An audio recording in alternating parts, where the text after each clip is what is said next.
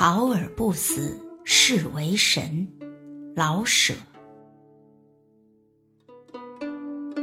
考试制度是一切制度里最好的，它能把人知识的不像人了，而把脑子严格的分成若干小块块，一块装历史，一块装化学，一块。比如早半天考代数，下午考历史，在午饭的前后，你得把脑子放在两个抽屉里。中间连一点缝子也没有才行。设若你把 x 加 y 和一八二八弄到一处，或者找唐朝的指数，你的分数恐怕是要在二十上下。你要晓得，状元得来个一百分呢，得这么着。上午，你的一切得是代数。仿佛连你是皇帝的子孙和姓甚名谁，全根本不晓得。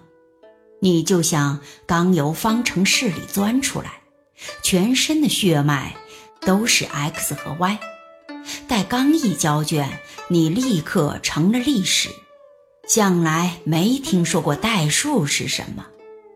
亚历山大、秦始皇等就是你的爱人。连他们的生日是某年某月某时都知道。代数与历史千万别连宗，也别默想二者有无关系。你是复考啊，赶考的期间你别自居为人，你是个会吐代数、吐历史的机器。这样考下去，你把各样功课都吐个不大离。好了，你可以现原形了。睡上一天一夜，醒来一切茫然，代数、历史、化学诸般武艺通通忘掉。你这才想起，妹妹，我爱你。这是种蛇蜕皮的工作，旧皮褪尽才能自由，不然。你这条蛇不曾得到文凭，就是你爱妹妹，妹妹也不爱你，准的。最难考的是考作文，在化学与物理中间，忽然叫你人生于世，你的脑子本来已分成若干小块，分得四四方方，清清楚楚。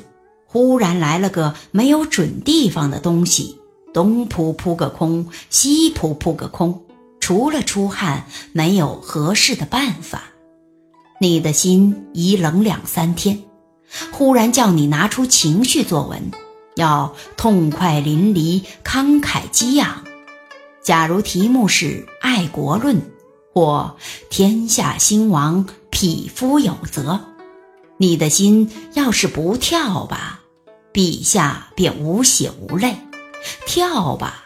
下午还考物理呢，把定律们都跳出去，或是跳了个乱七八糟。爱国是爱了，而定律一乱，则没有人替你整理，怎办？幸而不是爱国论，是山中消夏季，心无需跳了。可是，得有诗意呀。仿佛考完代数，你更文雅了似的。假如你能逃出这一关去，你便大有希望了。够分不够的，反正你死不了。被人生于世憋死，不是什么稀罕的事。说回来，考试制度还是最好的制度。被考死的，自然无需用题。假若考而不死，你放胆活下去吧。这已明明告诉你，你是时势童难转身。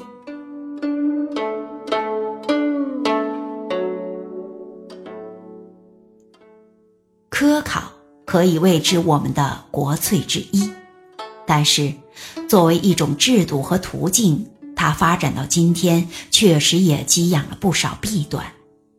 老舍先生向来幽默，他并没有言辞激烈的去批判，而是摆出非常形象的事实，将讽刺隐藏在这令人发笑的幽默中。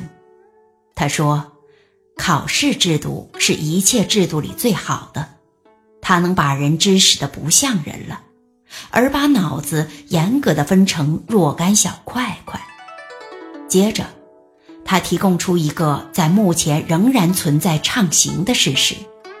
早半天考代数，下午考历史，并指出其中的荒唐。老舍把考试比作蛇蜕皮的工作，旧皮蜕尽才能自由。如果你这条蛇不曾得到文凭，就是你爱妹妹，妹妹也不爱你，准的。为什么？因为中国的考试从根子上无不是功利的。